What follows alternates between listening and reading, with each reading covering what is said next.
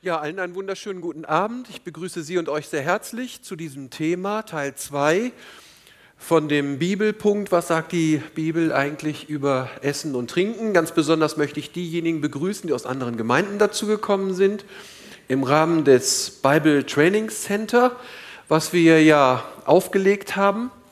Ganz, ganz herzlich willkommen. Wie gesagt, heute soll es um Teil 2 gehen. Bevor wir ins Thema reingehen, ähm, das ist der Grund, warum ich am allerliebsten meinen eigenen habe. Macht nicht, dann musst du vorwärts machen. Nützt nichts. So ist es. Das sind die menschlichen Dinge. Ich habe eben mit einem Kollegen aus Stuttgart telefoniert, also am frühen Abend, und er sagte, in Stuttgart ist es so, dass wegen der Grippe sogar S-Bahnen ausfallen. Also sie fahren einfach nicht, weil die Leute halt Grippe haben. So ist das. Nun, hier liegt es nur nicht an der Grippe, aber das spielt ja auch gar keine Rolle. Das sind die verschiedenen Themen zum Bibelpunkt. Hier im Januar hatten wir schon Gaben des Heiligen Geistes, Fastnacht und so weiter, Früchte des Geistes. Essen und Trinken Teil 2, das ist heute und beim nächsten Mal dann das Thema Ehe und Familie. Und hier sieht man schon die unterschiedlichen Themen, die uns hier noch im Laufe des nächsten äh, halben Jahres bis zum Sommer hin erwarten. Nun wollen wir reingehen, essen und trinken. Teil 2, ich knüpfe vielleicht mal eben an, so ähm, eine kleine Wiederholung dessen, was wir gemacht haben, nicht lang, aber dass man weiß, was in Teil 1 gelaufen ist. Also wir haben uns in Teil 1 in erster Linie mit der Frage befasst, äh, wie ist das eigentlich mit den Speisegeboten? Die Speisegebote. Soll man die als Christ halten oder nicht? Und ohne das jetzt alles nochmal im Detail aufschlüssen zu wollen, äh, ist sehr deutlich geworden, dass im Neuen Testament Kreuz und Auferstehung die Speisegebote oder der Sinn der Speisegebote in Jesus erfüllt ist. Das heißt, als Christen können, haben wir da im Grunde genommen überhaupt keine Einschränkungen. Äh, das ist vor allen Dingen interessant für Missionare, wenn sie dann auf dem Missionsfeld sind, beispielsweise in China oder so, oder in manchen Ländern, wo man, ich will es mal so sagen, komplett andere Essgewohnheiten hat als bei uns. So lecker Bernardiner Steak oder so, das ist vielleicht nicht jedermanns Sache, aber das ist für manche, ähm, habe ich mal gehört, so in China zum Beispiel eine Delikatesse. Also, also ich will es mal so sagen, so unerhört das jetzt vielleicht klingen mag, vom Neuen Testament ist noch nicht mal was dagegen zu sagen. Es ist halt einfach, ich will es mal so sagen, auch eine kulturelle Geschichte und eine Geschmackssache. Dann haben wir uns grundsätzlich Gedanken gemacht, wie ist das mit Genuss? Der Mensch ist ein Genusswesen, das unterscheidet ihn ganz wesentlich vom Tier.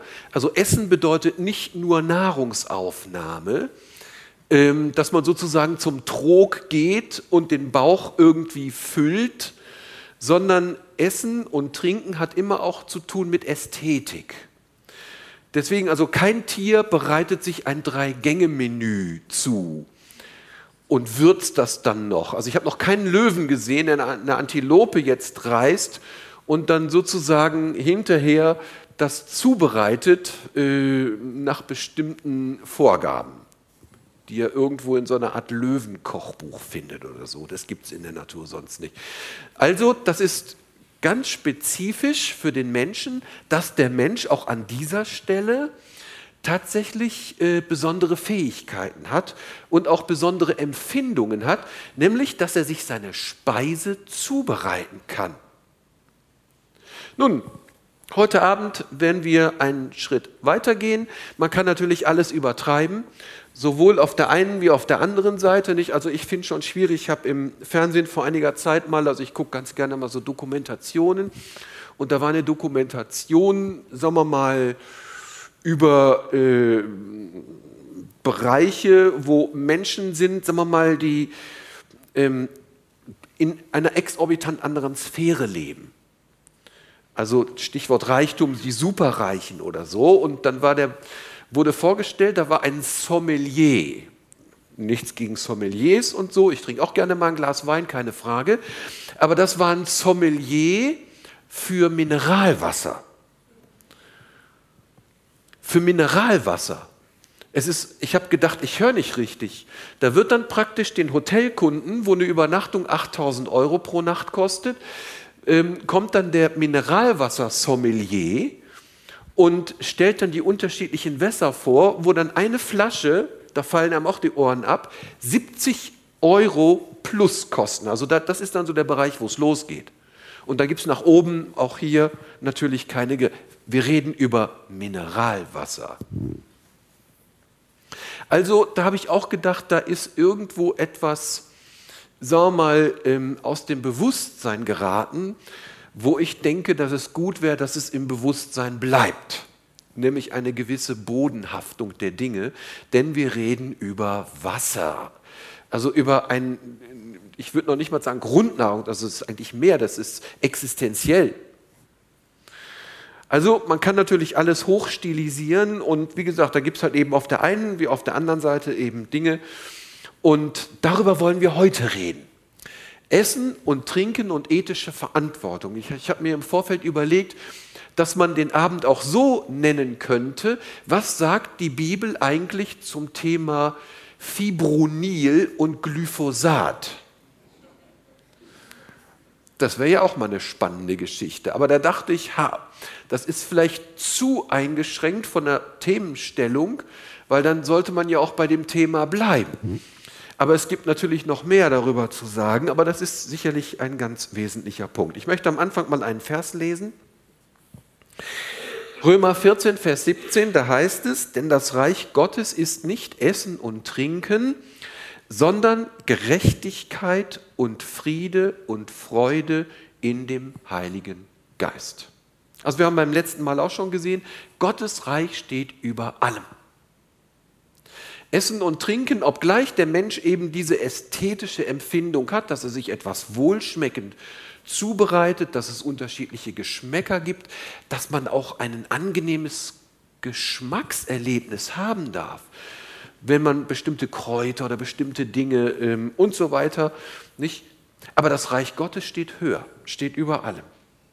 Also diese Dinge sind nicht das Höchste. Genauso wie übrigens auch nach dem Neuen Testament nicht die Gesundheit der höchste Wert ist, sondern an allererster Stelle steht Gottes Reich. Trachtet zuerst nach Gottes Reich. Das ist das Allerwichtigste. Und alles andere kommt dann. Das heißt nicht, dass die Dinge unwichtig sind, aber das bedeutet, dass die Prioritäten richtig gesetzt werden. Und gerade beim Thema Essen und Trinken ähm, scheint mir das doch ein Punkt zu sein, wo es ganz gut ist, sich darüber mal Gedanken zu machen.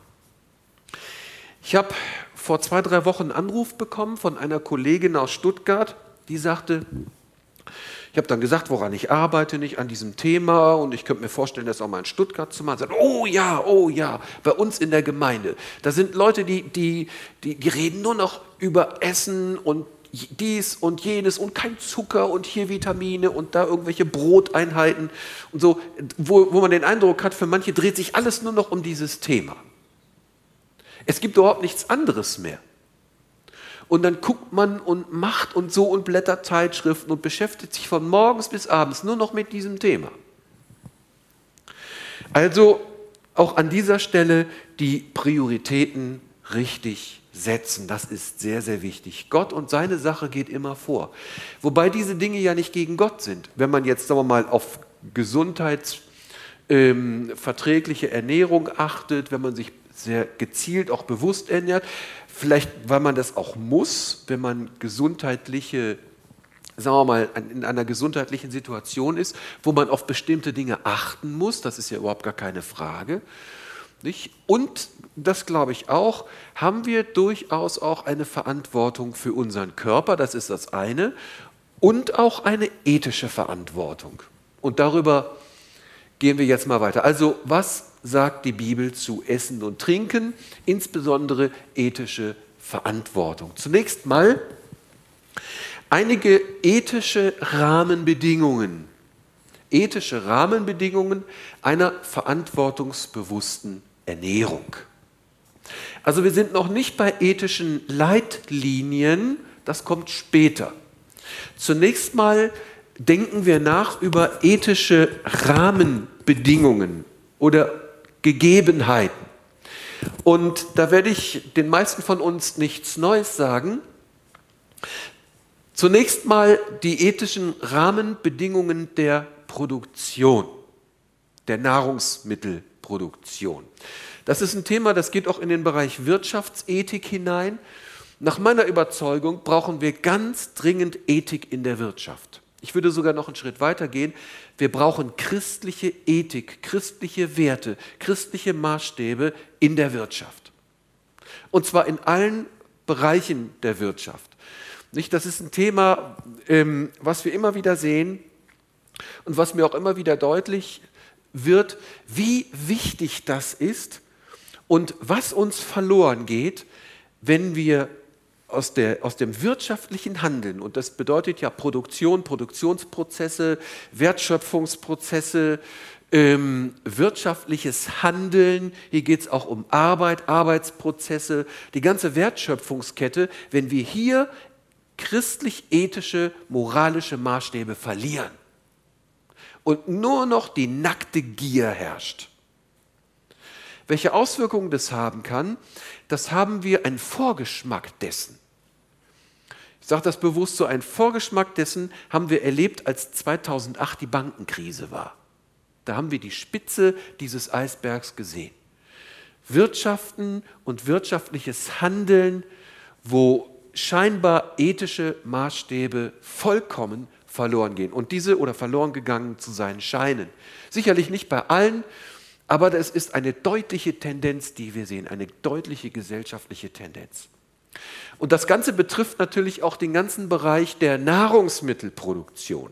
Also auch hier ganz stark der Fokus auf der, liegt hier auf der Gewinnoptimierung, dass Gewinne maximiert werden, Gewinne möglichst optimiert werden und auf der anderen Seite ein Markt bedient werden soll, der halt eben alles möglichst günstig, möglichst billig haben möchte.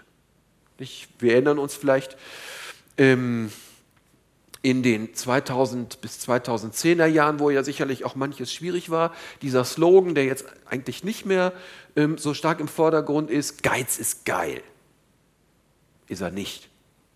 Geiz ist böse, ganz einfach. So sieht es aus. Nicht? Aber das war so dieses Ding, möglichst billig, möglichst viel, ich will alles und zwar jetzt. Und das Thema Verzicht, das ist eigentlich nicht so gewünscht. Und deswegen muss man eben halt gucken, ähm, wie man hier zu seinem Ziel kommt. Also ethische Rahmenbedingungen der Produktion, ein Problemfeld, äh, Massentierhaltung, nicht? sagt uns allen etwas. Jeder, der aufmerksam äh, die Dinge verfolgt, auch die Tagesnachrichten, wird irgendwann mit diesem Thema konfrontiert gewesen sein. Und das ist ein echtes Problem. Oder Kükenschreddern. Kükenschreddern. Also wenn Küken männliche Küken, die sozusagen schlüpfen aus dem Ei, werden nicht gebraucht, die werden praktisch bei lebendigem Leibe, kommen die durch einen Schredder und werden geschreddert. Nicht? Und da gibt es in der politischen Diskussion jetzt eben tatsächlich neue Überlegungen, ob man das nicht vielleicht doch irgendwie gesetzlich mal eindämmen könnte oder so. Also das ist ja auch wieder nur die Spitze eines Eisbergs, also ein Riesenfeld. Das ganze Problemfeld Massentierhaltung. Haben wir als Christen was damit zu tun? Ja, auf jeden Fall. Nicht? Also es ist ja nicht so, dass hier irgendwo die Dinge der Tagesnachrichten sind, in den Tagesthemen, heute Journal oder sonst wo. Und hier sind wir und feiern Lobpreis, gepriesen sei der Herr, denn seine Liebe ist groß. Also wir haben auch als Christen etwas zu diesem Thema zu sagen, denn wir sind zwar nicht von der Welt, aber wir sind in der Welt. Wir sind Salz und Licht. Und die stärksten Veränderungen, die stärksten gesellschaftlichen Veränderungen zum Guten hin, nicht, das ist ganz erstaunlich, wenn man da mal in die Geschichte guckt, sind immer von Christen ausgegangen.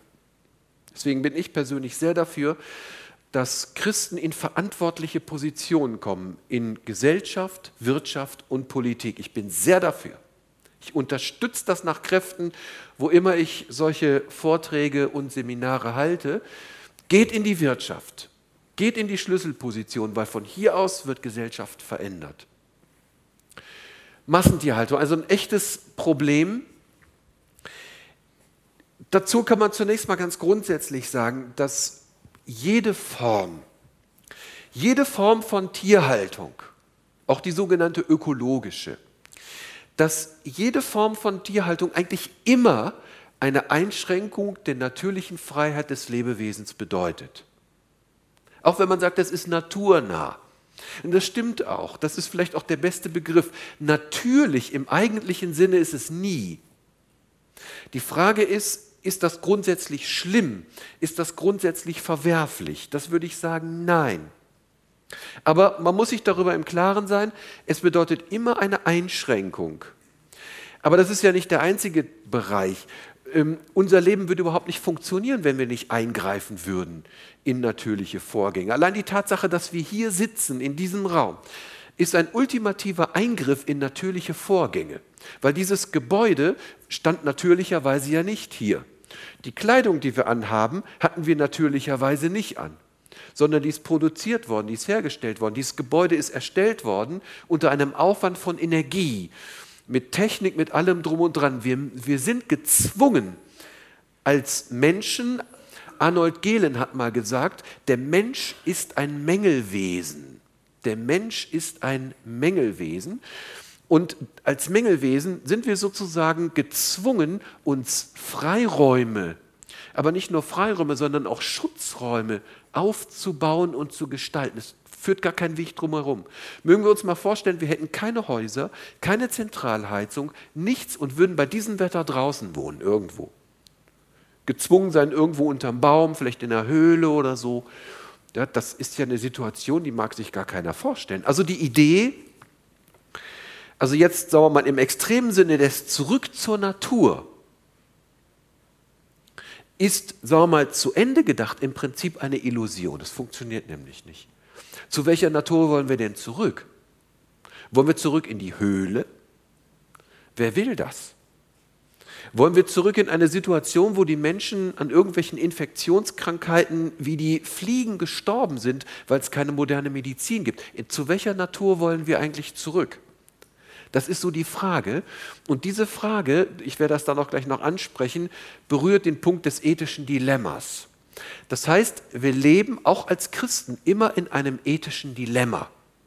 Und das berührt auch die Frage nach der Ernährung. Aber grundsätzlich, das ist das, ähm, worauf ich hinweisen wollte, nicht sobald ich ein Lebewesen und selbst wenn das Gehege vergleichsweise groß und entspannt ist, bedeutet es doch eine gewisse Form der Freiheitsberaubung, wenn man so will. Ob das Tier das stört, ist eine andere Frage. Aber das ist nicht nur bei Schweinen so oder bei Hühnern, sondern ist bei Pferden genauso. Ein Pferd lebt ja normalerweise nicht im Stall. So Pferdehof oder Reiterhof und so, und dann hat man seine Reitstunde, sondern Pferde leben ja normalerweise in der freien Wildbahn. Und da würde niemand sagen, oh, das arme Pferd jetzt und so, jetzt lassen wir mal alle Pferde frei. Nicht? Vielleicht gibt es Leute, die so denken. Ja, aber auch das bedeutet, obgleich viele Menschen sich da sehr große Mühe geben, dass es den Tieren gut geht, gar keine Frage. Aber es bedeutet eine Einschränkung der natürlichen Gegebenheiten. Egal was wir machen, wir greifen ein in natürliche Abläufe, ob uns das bewusst ist oder nicht. Und wir können überhaupt nicht anders. Es gibt keine andere Möglichkeit für uns. Insofern müssen wir uns verabschieden, auch was die Ethik betrifft, von einer Art Naturidylle. Viele Christenmenschen ähm, erleben Natur als Idylle. So, dann wird so das Beispiel gebracht, nicht, da sage ich die Erhabenheit der Berge, was ja auch schön ist, nicht, oder einen schönen Sonnenaufgang am Strand und so weiter, und dann war ich irgendwie Gott ganz nah, und äh, das ist auch ein wunderbares Erlebnis. Ja, aber wir sind manchmal geneigt zu so einer komischen christlichen Naturromantik, die der Wahrheit nicht entspricht. Das können wir eigentlich nur sagen, weil wir fotografische Naturerlebnisse haben. Das heißt, wenn wir sagen, wir gehen in die Natur, dann gehen wir sozusagen aus unserem geschützten Bereich raus, fahren mit dem Auto oder vielleicht mit dem Fahrrad, manche vielleicht auch zu Fuß oder so, aber die meisten mit dem Auto, fahren mit dem Auto sozusagen irgendwo hin, stellen das Auto auf einen Wanderparkplatz, gucken sich die Natur an, gehen vielleicht auch eine Runde auf einem fest angelegten Pfad vom Schwarzwaldverein oder so und dann waren wir in der Natur. Ja, in gewisser Weise waren wir auch in der Natur. Aber wir waren eigentlich nur fotografisch in der Natur, weil anschließend gehen wir wieder zurück in unsere Häuser, machen den Kühlschrank auf, denn der, Gewalt, der gewaltige Eingriff ist in natürliche Gegebenheiten, weil in der Natur gibt es keine Kühlschränke. Und dann holen wir den Braten raus, braten den und essen den und so erleben wir Natur in der Regel. So, jetzt sind wir am Strand. Das finden wir eigentlich nur gut, weil wir genau wissen, wenn der Tag vorbei ist und der wunderschöne Sonnenuntergang, wo ich Gott so nah war, wenn er dann vorbei ist, dann gehe ich in mein Hotel oder in meine Ferienwohnung, die, wenn es kalt wird, geheizt ist, gehe ans kalte Buffet, was vorbereitet ist, und kann mich dort entspannt satt essen. Jetzt stellen wir uns den gleichen Strand, die gleichen Berge, die gleiche Situation, wo auch immer sie ist, vor, ohne Hotel, ohne kaltes Buffet, ohne Heizung, äh, ohne irgendwas. Eine komplett andere Situation. Die Natur ist immer noch in gewisser Weise schön.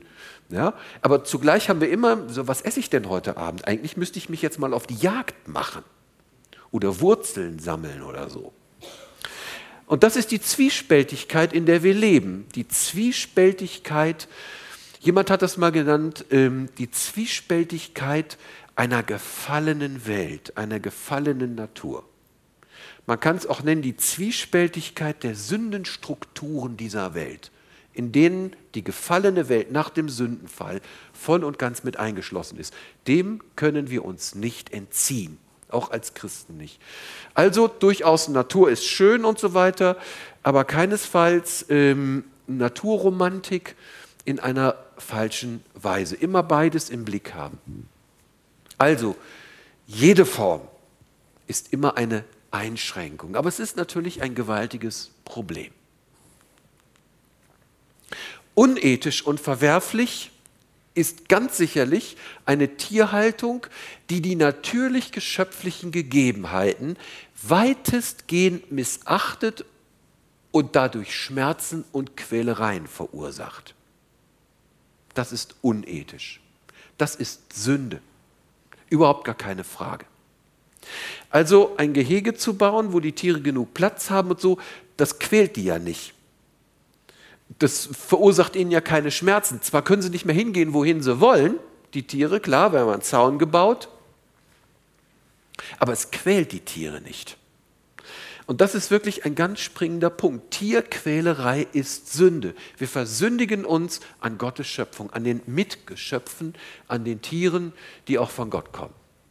Das geht nicht. Da ist ganz deutlich eine ethische Grenze. Weiter. Dann das Problem des Einsatzes von Pestiziden und problematischen Medikamenten, zum Beispiel das Thema Antibiotika äh, in der Tiermast, ist ein gewaltiges Problem. Es wird übrigens auch vom Robert Koch Institut angemahnt, dass dieser flächendeckende Einsatz etwa von Antibiotika äh, zur Folge haben kann, dass dadurch Resistenzen entstehen, also Bakterien, die das Ganze überleben, ähm, was zur Folge hat, dass wenn ein Mensch diesen Erreger bekommt, die Medikamente nicht mehr wirken. Das ist ein gewaltiges Problem. Die wirken nicht mehr. Und das ist so ein Wettlauf gegen die, ja, gegen die Zeit oder so ein Wettlauf der Dinge. Auf der einen Seite die Tiermast, dass die Tiere alle gesund werden, dass da keins vorzeitig stirbt, weil das wäre ja ein riesenwirtschaftlicher Verlust, ist klar. Deswegen müssen, müssen die eben gucken, wenn die vorzeitig geimpft mit allem Möglichen, dass die Bakterien kaputt gehen. Und auf der anderen Seite eben die Situation der Gesundheit des Menschen. Das ist ein Riesenthema. Genauso auch mit den Pestiziden, nicht? Äh, mit den ganzen Folgen, die das hat, auch für die Insekten. Wenn es keine Bienen mehr gibt, gibt es am Ende für uns auch nichts zu essen mehr. Also ohne Insekten funktioniert es nicht. Es ist dann natürlich nicht so schön, wenn man Mückenstiche im Sommer bekommt, aber ohne Insekten geht es auch nicht. Die Insekten sind die Basis der Nahrungskette bis hin zu uns. Also das sind alles so Dinge, nicht äh, pro und contra, nicht diejenigen, die sozusagen das Ganze befürworten oder wo man sagen kann, dass das in gewisser Weise ähm, Pro-Argumente sind. Die Sicherung der Ernteerträge ist überhaupt gar keine Frage. In früheren Zeiten, also vor 200 oder 250 Jahren, hätten wir in Deutschland nie und nimmer so viele Menschen satt bekommen können. Das wäre undenkbar gewesen, unmöglich. muss man ganz klar sagen. Das heißt, auch die Möglichkeiten einer modernen Landwirtschaft machen es möglich, viele Menschen zu ernähren. Dass wir wirklich satt zu essen haben, ja sogar noch mehr, dass wir Überfluss haben. Nicht? Das ist eben, sagen wir mal, kann man sagen, ein gewisser Segen, den wir ja auch schätzen. Ne? Danke, Herr, dass du uns segnest mit so viel Gutem und dann sitzen wir vor dem reich gedeckten Tisch. Wir empfinden das als Segen und danken Gott dafür. Also auch das Thema Versorgungssicherheit. Dann natürlich ein anderer Punkt, der wird dann schon ein bisschen kritischer, nämlich das Thema der günstigen Produktion, wobei auch da gegen prinzipieller zunächst mal nichts zu sagen wäre. Die Frage ist nur eben, unter welchen Gesamtbedingungen. Günstige Produktion bedeutet auch, dass die Nachfrage an erschwinglichem Fleisch beispielsweise gedeckt werden kann. Also ich weiß von meinen Großeltern, von meinen Großeltern, meine Oma, die wird jetzt dann 98, also die lebt noch. Also da war das keinesfalls selbstverständlich, dass man jeden Tag Fleisch auf dem Tisch hatte. Gut, gibt es ja auch heute wieder Leute, die sagen, kann man darüber nachdenken, ob das auch so sein muss, ob einmal die Woche nicht reicht und so. Das ist ja auch ein Thema, nicht wahr? Aber bei denen war das nicht die, eine ethische Überlegung oder so, sondern bei denen war es so, weil die konnten sich das schlicht und ergreifend nicht leisten. Es gab es nicht. Es war nicht möglich. Es ging einfach nicht. Die hätten das auch gerne gewollt, aber es ging nicht. Ganz einfach, weil es nicht zu haben war. Es war nicht, es stand nicht zur Verfügung. Also die Nachfrage an erschwinglichem Fleisch beispielsweise, kann auch auf andere Dinge übertragen, kann gedeckt werden. Das sind so die Argumente, die von der Pro-Seite hier so, sozusagen ins Feld geführt werden. Da gibt es natürlich auch die andere Seite, die Kontraseite. Nicht? Hier wird der aus meiner Sicht durchaus angemessene Einwand gebracht, der berechtigte Einwand, nicht wahr? Gewinnmaximierung auf Kosten der allgemeinen Gesundheit. Das ist eben das Thema. Nicht, dass, halt, sagen wir mal, ohne Gnade Zeug drauf gesprüht wird, dass es nur so geht, dass die Äpfel schön sind, nicht die EU-Richtlinien, da ist genau dann eben der Durchmesser des Apfels vorgegeben und so, und das muss dann alles so passen. Nicht? Das wäre dann sozusagen das andere Extrem. Aber eben halt auch das Thema Gewinnmaximierung, wobei man auf der anderen Seite sagen muss, dass die Landwirtschaft ja auch existieren muss. Also hier glaube ich, ähm, wäre es gut, wenn man da völlig neue Wege finden könnte. Ich bin jetzt auch nicht hier, um sozusagen äh, die Antworten zur allgemeinen Weltrettung zu bieten. Das, das würde ich mir im Leben nicht anmaßen. Aber doch Gedankenanstöße aus christlich-ethischer Sicht zu geben. Ich glaube, dass es gut wäre, wenn, wenn wir auch hier als Christen äh, die Fähigkeit, die Gott uns geschenkt hat, in ethischer Verantwortung völlig neue Modelle zu entwickeln auch in der Landwirtschaft. Also es ist auch eine grundsätzliche Frage, ob Gewinnmaximierung immer das höchste Gut sein muss, der höchste Wert, oder ob man nicht tatsächlich auch mal mit weniger hier an dieser Stelle zufrieden sein kann, wenn es den Menschen am Ende des Tages ja doch auch nicht schlechter dadurch geht. Muss es immer alles höher, immer mehr, immer immer gewaltiger, immer protziger, muss das so sein. Jedenfalls das Thema Tierquälerei, auch überhaupt keine Frage und vor allen Dingen unabsehbare Langzeitschäden bei Mensch und Natur. Wenn irgendwelche Rückstände von irgendwelchen Giftstoffen äh, dann später im menschlichen Zellgewebe gefunden wird oder in der Muttermilch oder so. Also das sind ja schon gewaltige Dinge. Und da stellen sich natürlich dann schon auch eine ganze Reihe von Fragen, die man aus meiner Sicht auch sehr, sehr kritisch äh, mal betrachten kann. Also, das ist jedenfalls ein gewaltiges Problem, auch aus christlich-ethischer Sicht, nicht wahr? Wo ist hier die Grenze, sagen wir mal, von, von einer Situation, die, sagen wir mal, äh, nötig ist, bis hin, wo man eben die Frage stellen muss, ist das wirklich noch nötig? Ist das wirklich zu verantworten? Wo die Böden ausgelaugt und vergiftet werden und all diese Dinge. Ja, also hier haben wir aus christlich-ethischer Sicht deutliche Anfragen. Und das ist ein Thema, ähm, was wir nicht nur den atheistischen Öko-Menschen überlassen sollten, sondern hier haben wir als Christen etwas dazu zu sagen. Und sollten aus meiner Sicht hier auch Vorreiter sein. Ein weiteres Problemfeld ist das Problemfeld der Arbeitsbedingungen. Es betrifft ja verschiedene Situationen, nicht nur die Nahrungsmittelindustrie, aber eben halt die auch.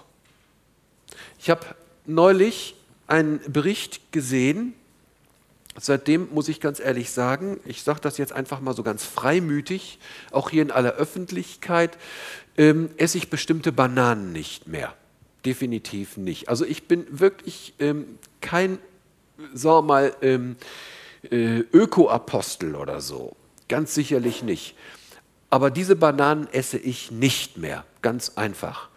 Und zwar war da ein Bericht, da wurden riesige Bananenplantagen in Südamerika, nicht, die eben halt auch äh, Europa beliefen, beliefern mit günstigen Bananen und so weiter. Da wurden, sind die mit Flugzeugen und da war so ein Reporterteam, die, sind, die, wollten, die konnten das gar nicht glauben. Die sind dann dahin und wollten sich vergewissern und da haben die beobachtet, wie die mit Flugzeugen, also mit diesen Giftsprühflugzeugen über die Felder nicht? Gut, darüber kann man ja vielleicht noch sich unterhalten. Nicht? Aber das ethische Problem war, oder eins der ethischen Probleme, das andere ist auch problematisch, ähm, je nachdem, was da drauf gesprüht wird, da waren die Arbeiter ohne Schutzanzüge, das war ihnen völlig egal, und spielende Kinder. Die sind mit den Giftflugzeugen über spielende Kinder drüber geflogen mit dem Gift. Das muss man sich mal vorstellen. Und die hatten Atemnöte und Fehlgeburten und manche sind früh gestorben und waren da verkrüppelt und so aufgrund dieser Situation. Da muss ich sagen, hier ist eine ethische Grenze, das ist verwerflich. Ich gehe noch weiter und ich glaube nicht zu weit zu gehen, zu sagen, das ist ein Gräuel in Gottes Augen, das ist menschenverachtend. Das ist ethisch nicht zu vertreten. Ganz einfach. Also Stichwort Kakao auch, Kakaoernte. Nicht durch die Medien wird sowas dann ja auch manchmal hochgebracht, vielleicht auch manchmal ein bisschen übertrieben und so. Aber es wird auf jeden Fall ein gewisses Problembewusstsein geschaffen, in dem Missstände aufgedeckt werden. Kinderarbeit bei der Kakaoernte, sklavenartige Rahmenbedingungen, wo Kinder wie Sklaven gehalten werden, damit wir billige Schokolade haben. Das ist so.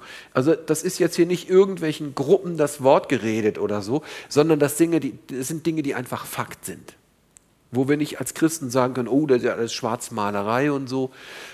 Ja, vielleicht ist manches auch ein bisschen, aber äh, das sind Dinge, wo ich finde, da dürfen wir als Christen nicht sagen, oh, das geht mich ja alles überhaupt nichts an.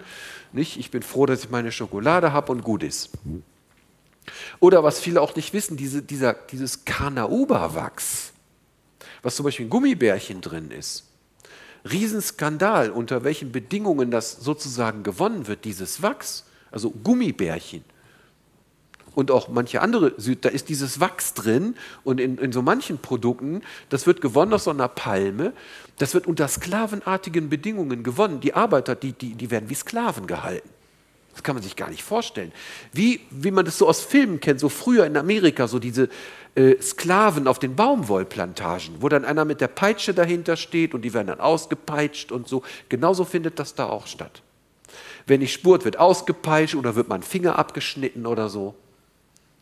Ich, das kann man eigentlich überhaupt gar nicht glauben. Aber das findet statt. Entrechtung der Arbeiter, kein Arbeitsschutz und so. Also das ist ein gewaltiges Problem. Ein gewaltiges Problem. Was können oder sollten wir tun? Das ist also die Frage, nicht? Was kann man da jetzt noch machen? Ähm, kann man überhaupt noch irgendwas essen oder so? Aspekte einer biblischen Konsumethik, so nenne ich das mal. Aspekte einer biblischen Konsumethik. Erstmal das ethische Dilemma. Diese Welt ist eine gefallene Welt und wir werden die Welt nicht retten. Auch wenn wir nur Bioprodukte essen und nur noch im Bioladen und so, werden wir die Welt nicht retten. Es, viele können sich das ja auch gar nicht leisten. Also wenn ein Brathähnchen 15 Euro kostet oder so, jetzt eine Familie, wir haben selber auch eine größere Familie, ja gut, dann, dann isst man halt kein Hähnchen mehr. Das wäre natürlich auch eine Möglichkeit. Da ist man okay, Brathähnchen ist ein Luxus, den essen wir jetzt als Familie nicht mehr. Das ist auch eine Entscheidung, die man natürlich treffen kann. Also wir spüren hier ein Dilemma. Wir spüren ein echtes Dilemma. Es gibt Menschen, die eben nicht so viel Geld haben, nicht, äh, die sind darauf angewiesen, dass die Dinge nicht so teuer sind. Also eine gefallene Welt, Dornen und Disteln des Ackers, Zwiespältigkeit der Sündenstrukturen. Schwierige Geschichte. Wir sind nicht im Paradies, man kann auch sprechen vom verlorenen Paradies. Und manche Christenmenschen, auch andere, wollen sozusagen oder, oder suchen dieses verloren gegangene Paradies, suchen das Reine, suchen das Ursprüngliche. Dagegen ist im Prinzip auch gar nichts zu sagen. Ja. Ähm, aber die Illusion ist, dass wir sozusagen meinen, durch bestimmte Dinge dieses, uns dieses Paradies zurückzuerobern. Das funktioniert halt eben nicht. Das heißt, wir werden mit diesem Ansinnen immer scheitern. Wir werden immer mit diesem Dilemma leben müssen. Kann man übrigens auch sehr schön bei Dietrich, Bonhoeffer lernen, der hat das auch sehr schön deutlich gemacht, dass es eben dieses ethische Dilemma geben kann. Dem Rad in die Speichen fallen, nicht, äh, wo Wert gegen Wert steht. Ja, soll ich ein Flugzeug abschießen ja, dieses berühmte Beispiel, soll ich ein Flugzeug abschießen, das mit 180 unschuldigen Passagieren ist, während dieses Flugzeug sozusagen in eine Menschenmenge, zum Beispiel jetzt in die vollbesetzte Allianz Arena, äh, reinsteuert, wo dann äh, 30, 40, 50.000 Menschen sind. Soll ich das abschießen oder nicht? Ne? Das ist ja eine Frage, die nicht nur uns als Christen bewegt bewegt ja viele Menschen, die auch verantwortlich denken und verantwortlich handeln und das auch spüren, dass man da was machen kann. Das ist ein Dilemma. Und so gibt es solche Dilemmata, die man nicht auflösen kann. Und das äh, schwingt auch hier mit. Überleben ohne Eingriff ist nicht möglich. Weiter. Das heißt, wir haben in der Schrift kein idyllisches oder gar mystisches Naturverständnis. Die Schöpfung ist Gottes Schöpfung, aber nach dem Sündenfall ist die Schöpfung der Vergänglichkeit unterworfen. Da ist die Vergänglichkeit drin, da ist das Vergängliche drin, da ist die Sünde drin, die Sündenstruktur, Tod und Verderben. Jeder technische Segen, so kann man sagen, oder jede der Natur abgerungene Wohlfahrt und Komfortsteigerung wird am Ende durch einen Fluch erkauft. So ist das. Auch wenn man vielleicht vordergründig zunächst manche Auswirkungen noch nicht sieht, nicht wenn wir unsere Heizung haben, die schön aufdreht, was ja schön ist im Winter, minus 16, minus 17 Grad, haben wir ja hinter uns, jetzt wird es langsam hoffentlich ein bisschen wärmer. So, äh, dann drehen wir unsere Heizung auf, nicht äh, so nach dem Motto, der Sturm Strom kommt ja aus der Steckdose, was ja im Prinzip richtig ist, aber irgendwie muss er ja erstmal da reinkommen.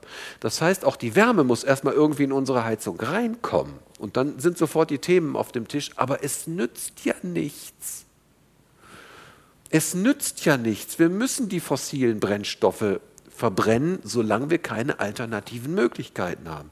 Gut, ich kann mir ein Windrad in den Garten stellen. Die Möglichkeit besteht auch, wenn ich die Genehmigung dafür kriege nicht? oder Solarzellen aufs Dach, aber auch die müssen erstmal hergestellt werden und äh, das wird auch hergestellt unter einem gewaltigen Aufwand von Energie.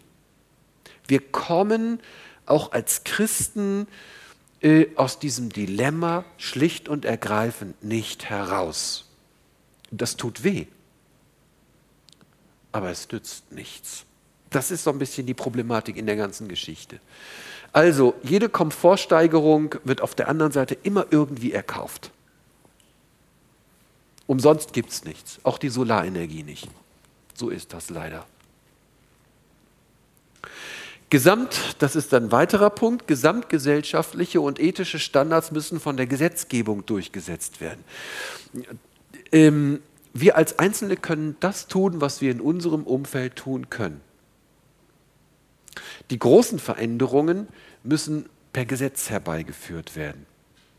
Und da wäre natürlich, sagen wir mal, das Ding klar, es geht dann schon in Politik, wir machen in der Gemeinde keine Parteipolitik und so, das sei ganz ferne. Aber ich möchte auf diese Dilemmata hinweisen. Es muss von oben kommen, es muss gesetzlich sozusagen von oben durchgesetzt werden. Ethische Standards werden immer durch die Obrigkeit gesetzt. Das ist eine obrigkeitliche Verantwortung. Auch nach Römer 13 von der Schrift her ganz deutlich, die Obrigkeit ist hier verantwortlich. Aber wir sind natürlich auch verantwortlich, aber wir sind nicht für die obrigkeitliche Verantwortung verantwortlich, wir als Einzelne, sondern wir sind verantwortlich für unseren Bereich. Mehr nicht, aber auch nicht weniger natürlich. Also, die obrigkeitliche Verantwortung des Gesetzgebers entbindet den Einzelnen nicht von seiner individuellen Verantwortung an dieser Stelle. Ansätze für ein ethisch verantwortungsvolles vollen Konsum. Zum Beispiel, jetzt haben wir ja dieses Thema von Lebensmitteln. Und da möchte ich einfach mal ein paar Dinge aufzeigen, ein paar Ansätze zeigen. Also mit welcher Einstellung sollten wir essen und trinken? Vor dem Hintergrund eben dieser äh, Rahmenbedingungen dieser schöpfungsgemäßen oder eben gefallenen Schöpfung, dieser ethischen Rahmenbedingungen. Wie bewegen wir uns da drin jetzt? Was können wir hier von der Bibel sagen? Ansätze. Das sind keine Letztantworten. Da muss, der, muss jeder Einzelne auch für sich selber dann einen Weg finden, damit umzugehen ähm, und da einfach auch seine persönlichen Entscheidungen zu treffen alles andere wäre totalitär. Wir können ja nicht so quasi Diktator so und so und so. Also das ist ein Bereich, wo der Einzelne einfach auch so seine Entscheidungen treffen muss für sich.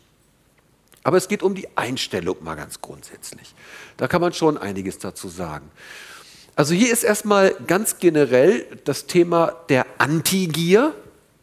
Ganz wichtig, ganz wesentlich dabei. Nicht? Und das bedeutet die Bereitschaft zum Teilen und Abgeben. Brich dem Hungrigen dein Brot das, wenn ich esse, ist so Fastenzeit, manche machen so ein bisschen sieben Wochen ohne und so, man ein bisschen auf irgendeinen Luxus verzichten, auf den man sonst nicht verzichtet, ist ja auch mal ein guter Ansatz. Nicht, wobei die meisten, für die meisten das ja gar kein richtiges Fasten im eigentlichen Sinne ist. Na, ist ja auch egal. Sagt die Bibel ja auch nicht, dass man das machen muss. Aber für manche ist es tatsächlich so, nicht äh, die Fasse, sondern ha, es gibt Menschen, die weniger haben, sich da auch ein bisschen mal zu versuchen, so ein bisschen in die Situation hineinversetzen und das auch im Blick zu haben. Jesaja 58, 7 bis 8, bricht dem Hungrige dein Brot und die im Elend und ohne Obdach sind, führe ins Haus. Übrigens, Matthäus 25 haben wir das auch, in den Endzeitreden Jesu. Wo haben wir dich gesehen? Wo haben wir dich gekleidet? Wo warst du hungrig und wir haben dich gespeist? Wenn du einen nackt siehst, so kleide ihn und entzieh dich nicht deinem Fleisch und Blut. Dann wird dein Licht hervorbrechen wie die Morgenröte, Salz und Licht. Ja, dass wir Ausstrahlung haben, wenn wir da den Unterschied machen, auch als Christen. Und deine Heilung wird schnell voranschreiten und deine Gerechtigkeit wird vor dir hergehen und die Herrlichkeit des Herrn wird deinen Zug bestehen. Liegt Segen drauf. Liegt Segen drauf. Also für jeden Einzelnen mal in seinem ganz persönlichen Umfeld bin ich eigentlich bereit zu teilen. Jetzt mal ganz abgesehen von diesen großen ethischen Fragen. Bin ich persönlich bereit zu teilen? Wie kann ich teilen? Gut, da gibt es sicherlich sehr unterschiedliche Möglichkeiten, aber man könnte zum Beispiel an Hilfsorganisationen spenden. Das wäre ja eine Möglichkeit, dass man sagt, okay, mir geht's gut und so, dann spende ich mal machen eine Spende für eine Organisation, die sich zum Beispiel um hungernde Leute kümmert und da versucht eben zu helfen in solchen Situationen. Wäre doch eine Möglichkeit. Einfach spenden. Hm? Ein weiteres ist Genügsamkeit. Genügsam ist ein ganz wichtiges Thema. Man muss nicht alles immer sofort haben. Ja, die, man kann auch mal verzichten. Das, ja, neue Idee, verzichten. Ist auch mal eine Möglichkeit. Der Apostel Paulus schreibt in Philippa 4, Vers 12, ich kann niedrig sein und kann hoch sein. Mir ist alles und jedes vertraut, beides. Satt sein, die Bibel spricht nie gegen Wohlstand an keiner einzigen Stelle, nie. Im Gegenteil, sie spricht gegen Armut. Armut muss beseitigt werden, nicht, nicht das Wohlergehen muss beseitigt werden, Armut muss beseitigt werden. Aber Paulus kennt beides, satt sein, aber auch hungern, beides. Überfluss haben ist keine Sünde. Überfluss haben ist keine Sünde. Und Mangel leiden. Ich vermag alles durch den, der mich mächtig macht. Das ist übrigens der Zusammenhang von diesem Vers. Da wird ja manchmal aus dem Zusammenhang gerissen. So in Jesus kann ich alles, so Sieger und so. Und es geht hier eigentlich um diesen Zusammenhang. Immer schön, wir nennen das den Kontext. Das heißt, der Text drumherum immer beachten bei solchen Geschichten. Größten Irrlehren entstehen, wenn man diesen Text drumherum, den Kontext nicht beachtet. Oder Hebräer 13, Vers 5 bis 6, da heißt es, seid nicht geldgierig. So, also die Gier. Ne? Gier als eine Wurzel allen Übels. Und lasst euch genügen an dem, was da ist. Denn der Herr hat gesagt, ich will dich nicht verlassen und nicht von dir weichen. Die Bibel spricht nicht gegen wirtschaftlichen Erfolg oder dass Menschen, sagen wir mal, zu, in eine Möglichkeit versetzt werden, dass sie dann auch teilen können. Ist klar, wenn ich nichts habe, kann ich nicht teilen. Logisch. Aber eben der Duktus hier oder die Zielrichtung ist eben nicht die Gier. Nicht haben, haben, haben, raffen, raffen, raffen um jeden Preis. Und das reicht immer noch nicht und ich bin immer noch nicht zufrieden. So diese unerträgliche Unzufriedenheit, immer unzufrieden. Ich komme immer zu kurz. Nein, wir kommen nicht zu kurz. Gott sagt, du kommst nicht zu kurz. Ich bin dein Helfer. Hm? Können wir dann noch sagen. Und zwar ganz getrost, der Herr ist mein Helfer, ich will mich nicht fürchten, was kann mir ein Mensch tun? Gott ist da. Ne? Deswegen Zufriedenheit. Matthias Claudius hat mal gesagt, Zufriedenheit, das ist mein Spruch. Was wäre das für eine Situation, wenn wir zufriedener wären, wenn wir gelassener wären in, in so manchen Dingen? Einfach zufrieden. Zufrieden sein. Gute Sache, Genügsamkeit. Das bedeutet aber auch gegen verschwenderisches Prassen findet die Bibel ganz deutliche Worte. In Lukas 15 zum Beispiel, Lukas 15, 13. Und nicht lange danach sammelte der jüngere Sohn alles zusammen, zog in ein fernes Land und dort brachte er sein Erbteil durch mit Prassen, alles auf den Kopf gehauen. Jubiläe, holter die Polter, raus, gib ihm Cartoon, immer dabei. Hm? Richtig krachen lassen, prassen, Völlerei. Fresserei, Sauferei, Völlerei so richtig ballern lassen, wie, wir, wie man bei uns, wo ich herkomme, so schön sagt. Oder Judas 1, Vers 12, sie sind Schandflecken bei euren Liebesmalen, prassen ohne Scheu, weiden sich selbst, sie sind Wolken ohne Wasser, vom Wind umhergetrieben, kahle, unfruchtbare Bäume. Menschen, die nur auf sich bezogen sind. Was die anderen, was mir doch egal. Hauptsache mir geht's gut. Mir geht's gut, super. Mir soll es auch gut gehen. Toll. Die anderen sind mir egal. Wichtig ist, dass es mir gut geht. Prassen. Geht nicht. Egozentrismus geht nicht.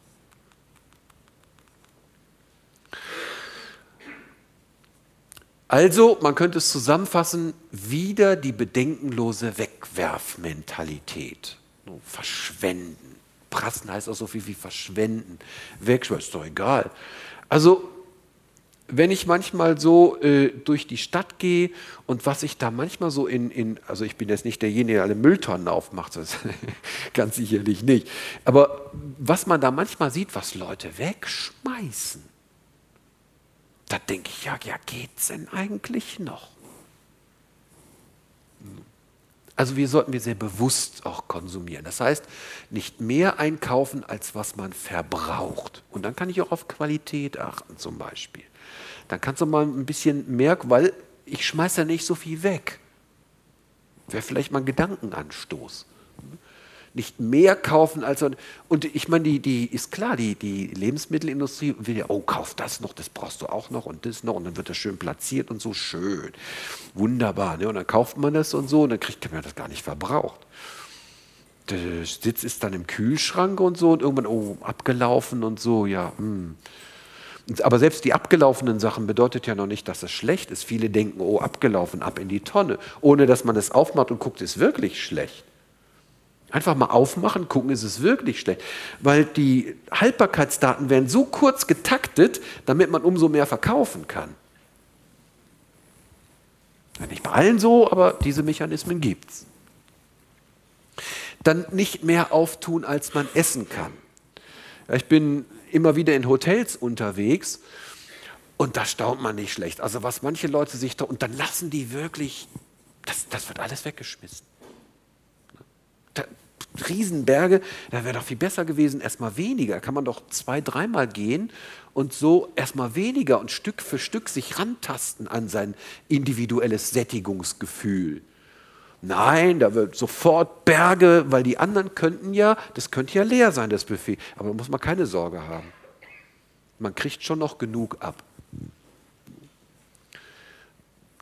So mal als Gedankenanstoß. Dann gegen die hedonistische Genusssucht. Hedonismus nennt man eine Geisteshaltung, wo es nur um mein persönliches Glück geht, um meine persönliche Lust sozusagen. Kommt aus dem Griechischen, Hedone heißt Lust, Lustorientiertheit. Nicht?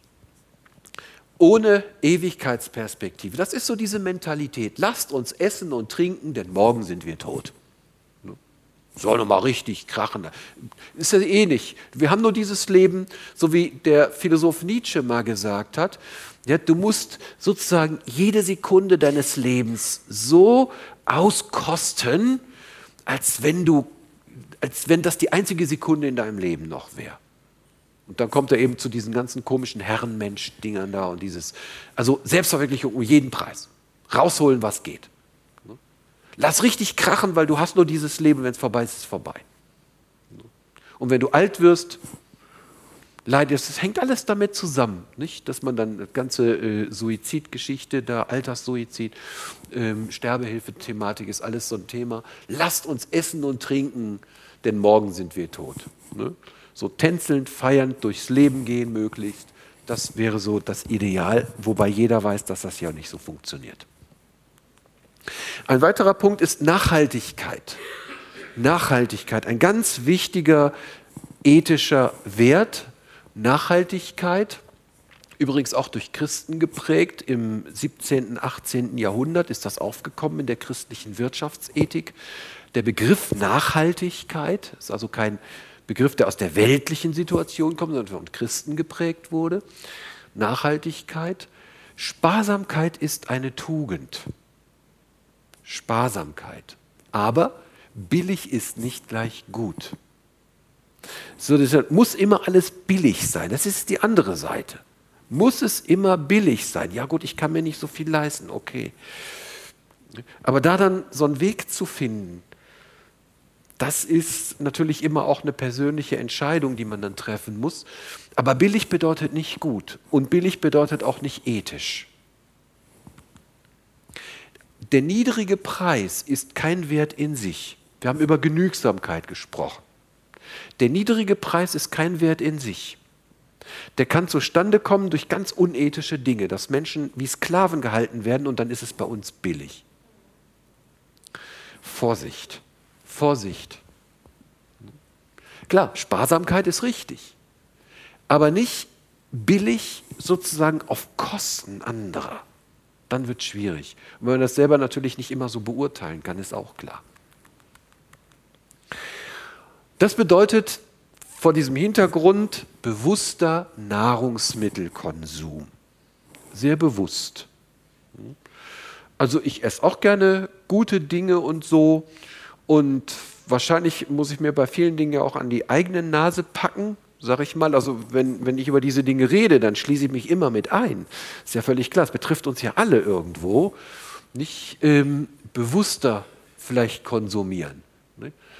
Ob jetzt, sagen wir mal, für alle das Reformhaus oder der Bioladen sozusagen das äh, ethische Heil ist, das weiß ich nicht, ob man das so sagen kann. Das, da bin ich mir nicht sicher. Aber ähm, gut, bei der einen oder anderen Sache vielleicht, vielleicht wird der ein oder andere von uns auch zu diesem Ergebnis kommen.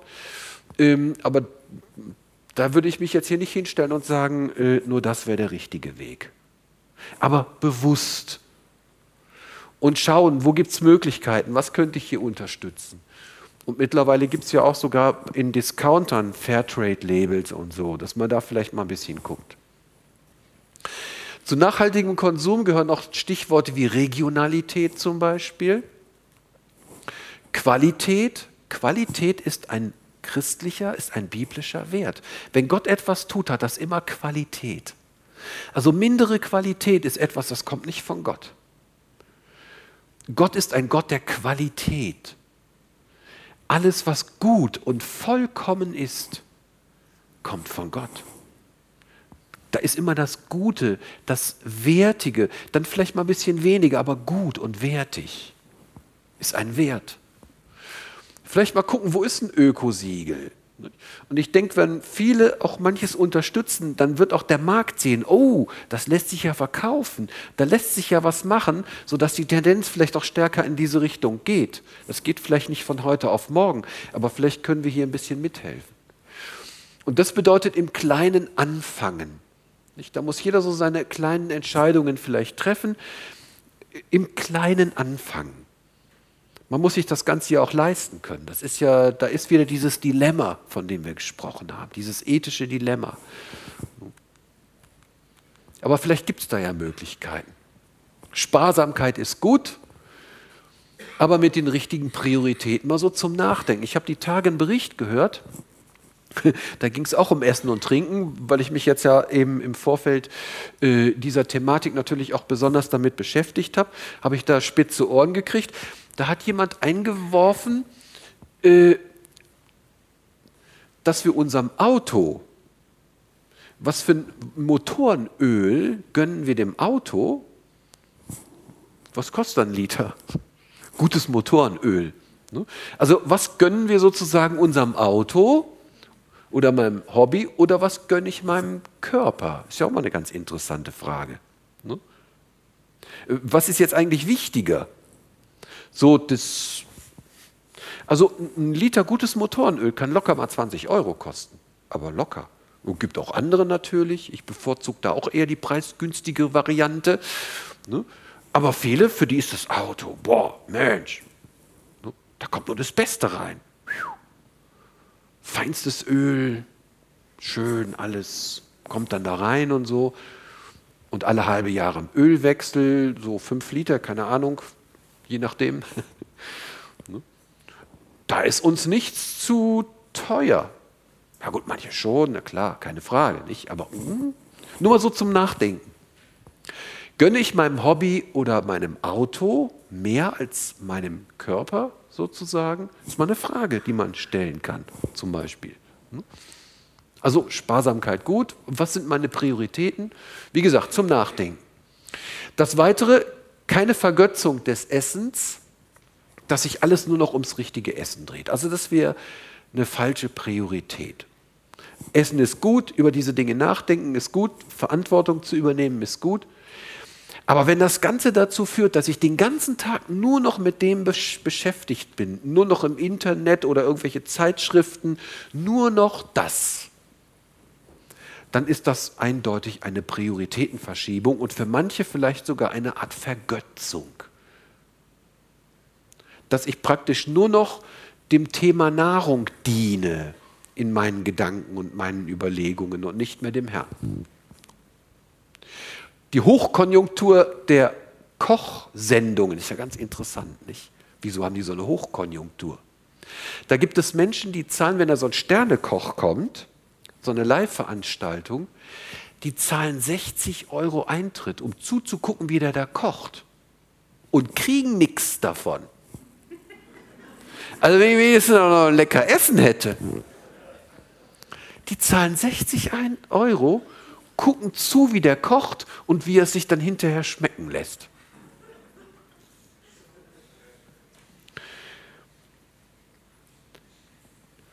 Also jemand hat es mal genannt oder den Vergleich gebracht, nicht, ob das nicht so ein bisschen die Mentalität hat, praktisch wie so eine Art Gaumenporno oder so. Ein weiteres ist Dankbarkeit. Alle gute Gabe kommt von Gott, dass wir wissen, wo es herkommt, nämlich von unserem Herrn, von dem Vater des Lichts, bei dem keine Veränderung ist, noch Wechsel des Lichts und der Finsternis. Sagt Dank Gott, dem Vater, alle Zeit für alles im Namen unseres Herrn Jesus. Das ist der Grund, warum wir vor dem Essen danken. Manche vielleicht auch nach dem Essen. Das unterscheidet uns auch vom Tier. Ich habe noch kein Tier gesehen, was sozusagen vor dem Essen erstmal dem Schöpfer dankt. Noch nie. Also wenn eine Mücke zum Beispiel im Sommer auf meine Haut fliegt, dann dankt die nicht vorher dem Schöpfer für das leckere Essen, was jetzt dann gleich kommt. Dann sticht die einfach gnadenlos zu. Wir danken. Wir danken dem Herrn. Vielen Dank. Das war's für heute. Einige Gedankenanstöße, ethische Fragen, sicherlich an manchen Stellen etwas tiefer gebohrt, an anderen Stellen nicht ganz so tief. Auf jeden Fall, so hoffe ich doch, ähm, ein paar Gedankenanstöße, die wir mitnehmen können. Und so möchte ich jetzt am Ende auf den nächsten Bibelpunkt hinweisen, am 20. März. Was sagt die Bibel zu Ehe und Familie? Schließen wir mit Gebet. Herr, wir danken dir dafür, dass du uns so viel Gutes gibst und wir sehen aber auch die Dinge, die uns betreffen, die in den Nachrichten sind, wo Dinge nicht gut sind. Und ich bitte dich darum, dass du uns Weisheit schenkst und Sensibilität und ein Gespür dafür, Herr, wie wir uns da auch verhalten sollen, an welcher Stelle wir welche Prioritäten setzen. Und da bitte ich dich um deinen ganz besonderen Segen, dass du uns Weisheit schenkst. Wir loben und preisen dich. Du versorgst uns mit allem, was wir brauchen. Wir haben keine Not und du gibst uns so viel Gutes. Und wie können wir anders als dich dafür loben und dir dafür danken? So geben wir dir jetzt die Ehre an diesem Abend und bitten dich um deinen Segen. Behüte und beschütze uns auf dem Heimweg. Amen.